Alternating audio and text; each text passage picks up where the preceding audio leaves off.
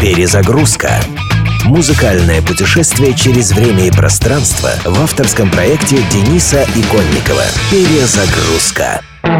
В начале 60-х заборы и стены Великобритании были покрыты надписями, но не теми, что обычно пишут на заборах во всех странах мира. В повальную моду вошло писать «Клэптон Бог». Молодой англичанин Эрик Клэптон действительно обладал потрясающим блюзовым чутьем. Его игру на гитаре стали серьезно отмечать еще когда ему было 16 лет. Однако к своему божественному статусу Эрик относился скептически. Да большинство из них знать не знает, что это за Клэптон, говорил он. Пишут, потому что все так пишут. Отец гитариста был призван на войну еще до его рождения, а мать, которой было всего 16 лет, отдала Эрика на воспитание своим родителям. Чуть ли не до совершеннолетия Клэптон рос в уверенности, что мать и его сестра, а дедушка с бабушкой – родители. Многие годы спустя его детские впечатления легли в основу песни «My Father's Eyes» – «Глаза моего отца», вышедшей в 98 году на альбоме «Пилигрим».